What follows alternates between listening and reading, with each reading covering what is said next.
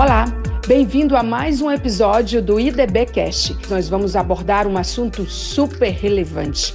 Vamos falar sobre a guerra da Rússia na Ucrânia. E o nosso convidado é o professor de História João Daniel, uma autoridade no assunto quando se trata de diplomacia e política internacional.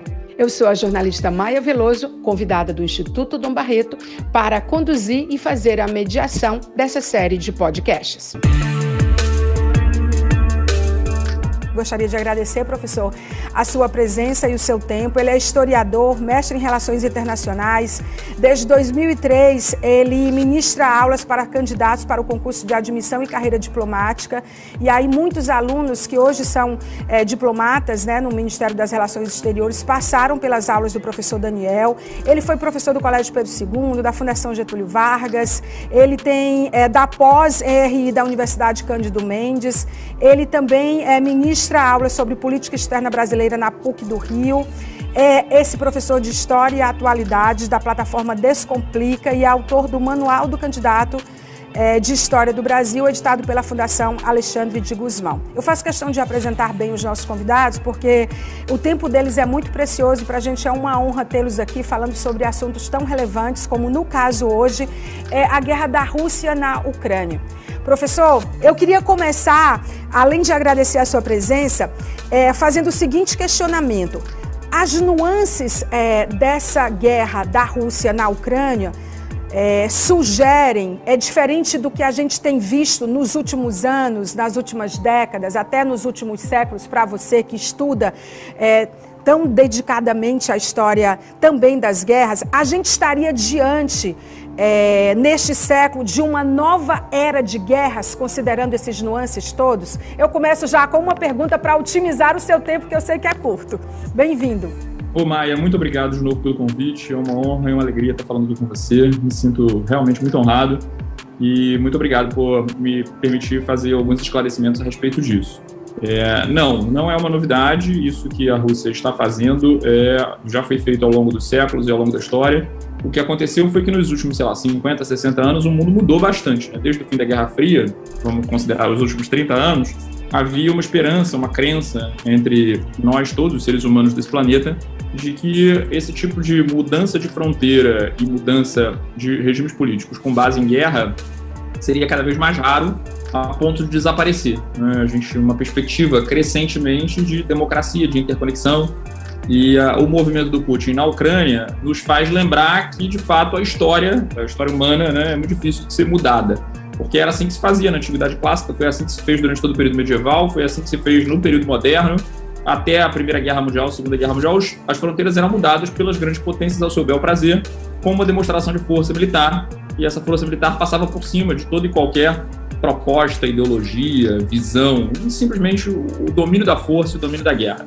E o Putin realmente faz parecer que essa fase não foi superada. Vivemos talvez aí um breve né, hiato aí em que houve a crença, na verdade não a prática, né, mas a crença de que haveriam regras é, no sentido de organizar as relações internacionais, mas que talvez isso realmente fosse uma ilusão.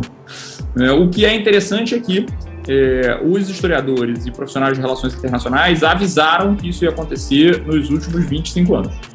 Isso foi avisado. Né? Nenhuma guerra talvez foi tão avisada quanto essa. Né? George Kennan, que foi o grande formulador da política externa da Guerra Fria, Henry Kissinger, John Mearsheimer, Stephen Walt, vários teóricos tuitaram, publicaram artigos, escreveram textos, documentários, deram entrevistas, gravaram vídeos no YouTube. Deve ter mais de 20 indivíduos falando. Se a OTAN se expandir, a resposta de qualquer governo e qualquer presidente russo vai ser não aceitar uma Ucrânia ligada ao Ocidente, não aceitar uma Ucrânia ligada à Europa. Então, é, essa talvez tenha, se, se estivermos procurando algum ineditismo, né? o ineditismo é nunca antes na história uma guerra foi tão avisada e disseram tanto é, que isso ia acontecer quanto essa por parte de acadêmicos, historiadores, políticos, profissionais de relações internacionais, é, e de fato esses avisos todos foram ignorados.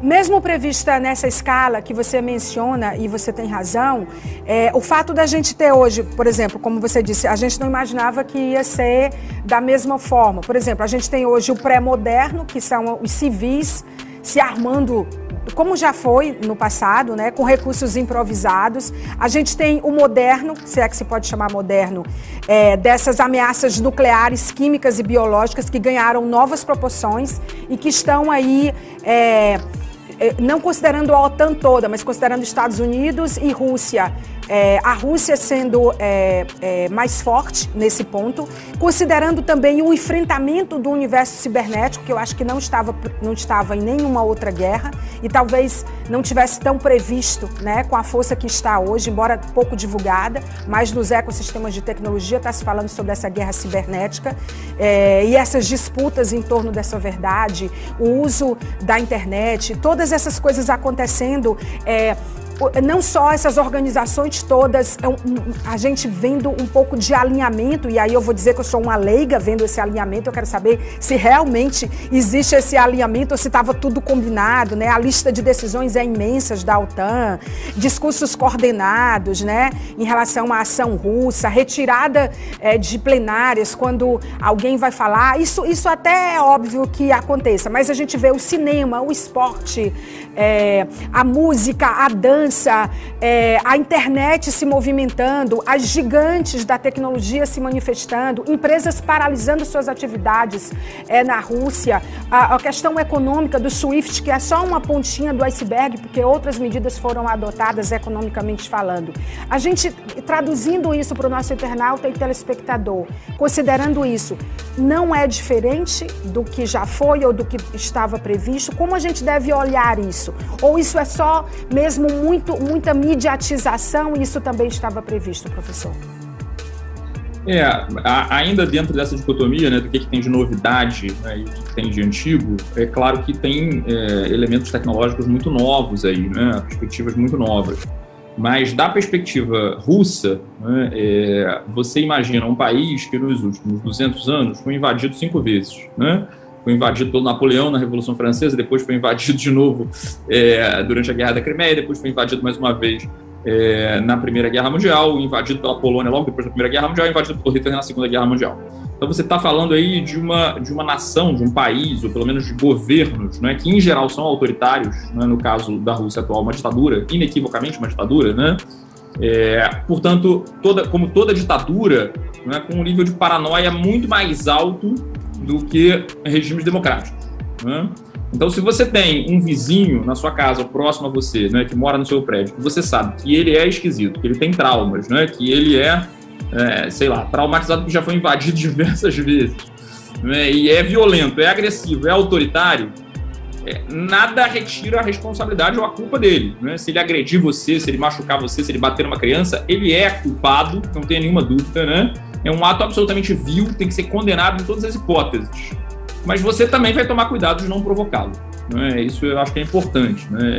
O, os russos eles são paranoicos, eles têm alguma razão aí em ser paranoico. Né? O governo do Putin, obviamente, não pode se confundir 100% com a Rússia. Porque, é claro que é difícil você aferir a opinião pública na Rússia. E apesar de ser um regime autoritário que está sendo muito é, reprimido, é, que, tá sendo, que, é muito repressor internamente, você está vendo, por exemplo, protestos em Moscou, protestos em São Petersburgo, artistas e figuras importantes da, do, da Rússia dizendo: olha, a, isso não somos nós. Hum, quem está fazendo isso é o governo, é o Putin, é um regime autoritário, não somos nós. Não confunda a Rússia com essa ditadura. Então, é, isso também vale para os países que estão contra a Rússia, essa divisão interna. Dentro da, dos Estados Unidos, por exemplo, né, num primeiro momento, o Trump declarou que o Putin era genial, e você viu pelo menos 12 senadores americanos no Senado americano elogiando o Putin e dizendo que ele estava certo, que estava fazendo o que tinha que fazer. É, se mais de 100 diplomatas levantaram na ONU, né, teve mais ou menos uns outros 100 que não levantaram, inclusive o representante brasileiro. Então, essa divisão em relação às sociedades, a respeito do que está acontecendo, né, inclusive com uma justificativa dos dois lados, sobre quem é nazista, né, quem é que está buscando a desnazificação, porque o Putin alega que o governo da Ucrânia abriga grupos de extrema-direita, né, grupos fascistas, grupos nazistas, grupos antissemitas. É o que no, no, que no que ele não deixa de ter alguma razão, embora, obviamente, não acho que isso seja justificativo para invadir um país soberano. Mas, ao mesmo tempo, você tem o presidente, que é o único presidente europeu que é judeu, né, neto de sobreviventes do Holocausto, né, o, o Zelensky, Volodymyr Zelensky, é, que também, é, nesse sentido, acusa a Rússia de estar adotando uma postura fascista num governo que, como nós já vimos, é profundamente autoritário. com outras contradições interessantíssimas, né? Como você mesmo mencionou, a guerra cibernética. Quem fazia guerra cibernética informal, né, ou alguma coisa parecida com guerra híbrida, sempre foram os russos. Né? Acusações dos russos em relação à Chechênia, há acusação dos russos em relação às eleições norte-americanas, há acusação dos russos em relação à manipulação de, de computadores que eles estão fazendo na Ucrânia. Mas agora a Rússia também está sendo vítima disso, porque movimentos de hackers internacionais estão atacando a Rússia. E, inclusive, uma coisa que é bem rara em termos gerais, né, é retaliação de empresas privadas. Várias empresas privadas cortaram relações com a Rússia. Empresas de petróleo cancelaram contratos bilionários. A Apple falou que não vai mais mandar iPhone para a Rússia. A, a, Disney falou que não vai lançar o novo filme do, do Batman. Então, é, eu acho que é, a principal, o principal apoio russo, em termos gerais, é o apoio da China. A China, ela é, ao mesmo tempo, o redirecionamento de um mercado consumidor, porque a Rússia é um país fortemente dependente do mercado internacional. A Rússia vende gás, vende petróleo, vende trigo, vende uma série de outros produtos. Então é muito raro você ter um ditador que, profundamente dependendo do comércio, dependente do comércio internacional, dispara uma, uma, uma guerra unilateral sabendo que não tem o apoio internacional. Isso é realmente uma coisa bastante nova nesse sentido. Mas o fato de que ele tem o apoio da China permite que ele tente redirecionar o comércio dele de petróleo, de gás, produtos de trigo e tal para a China, inclusive usando é, é, mecanismos de pagamento chineses, já que ele foi suspenso essa semana de todos os mecanismos de pagamento globais. Os bancos russos caíram. Hoje estava sendo vendido o principal banco russo a um centavo na Bolsa de Londres. Né? As ações da, da Bolsa Russa caíram em 50%. Os juros, o mercado de juros russo subiu de 7% para 20%. Em suma, uma série de questões econômicas que, que nunca aconteceram antes, né? Que nunca aconteceram nessa escala antes, não é, professor? Tinham acontecido em uma escala bem menor, né? Quando ele invadiu a Crimeia em 2014 e incorporou a Crimeia em 2014, mas acabaram voltando atrás, né? Agora, dessa vez, me parece que vai demorar muito até que voltem atrás. Então, o apoio da China é fundamental para ele. E me parece, essa semana, ontem, os chineses deram uma declaração a favor da paz. Ainda Mas é, isso que eu ia falar. Eles estão sendo bem diplomáticos, tipo assim, temos interesses econômicos sim, mas a gente condena o que está sendo o que está acontecendo, com mortes de pessoas, da forma como está acontecendo, e sinaliza, inclusive, que pode ser um, um mediador ou, ou, ou construir ali um diálogo, né? Que a que, que a ONU não está conseguindo, a OTAN não está conseguindo, ninguém está conseguindo, a União Europeia não está conseguindo, e nem quando eles se encontram né, com os representantes de Rússia e Ucrânia também estão conseguindo pelos motivos óbvios que você colocou. Você acha que faz sentido isso? Isso é Sim. armado? Isso é um blefe? Isso é realmente uma preocupação? A gente olha para isso de que forma, professor? A China e a Rússia também têm problemas também têm tensões próprias umas com as outras, também tem algumas questões fronteiriças. Os interesses chineses e russos não são tão automáticos assim. Por um lado, o, o, o precedente né, de invasão soberana da Rússia, da Ucrânia pela Rússia, permite a gente supor que os chineses podem se aproveitar dessa, digamos assim, nova ordem mundial. Bom, se não fizerem nada, eu vou fazer a mesma coisa também com Taiwan e vou invadir Taiwan. A diferença é que Taiwan tem condições de se defender, eu acho, inclusive, maiores do que, do que a, as, da, as da, da Ucrânia.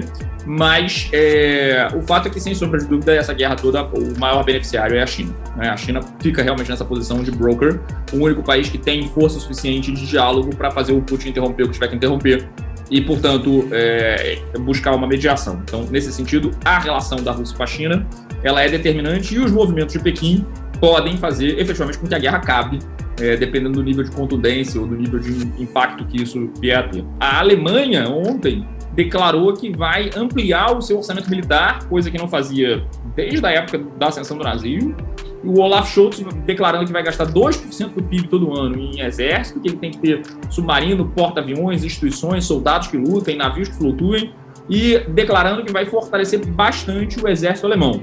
De fato, a Alemanha declarando que vai fortalecer o exército é uma coisa que um historiador, quando, quando vê no jornal atual, fica pensando se ele está realmente no século XXI, né?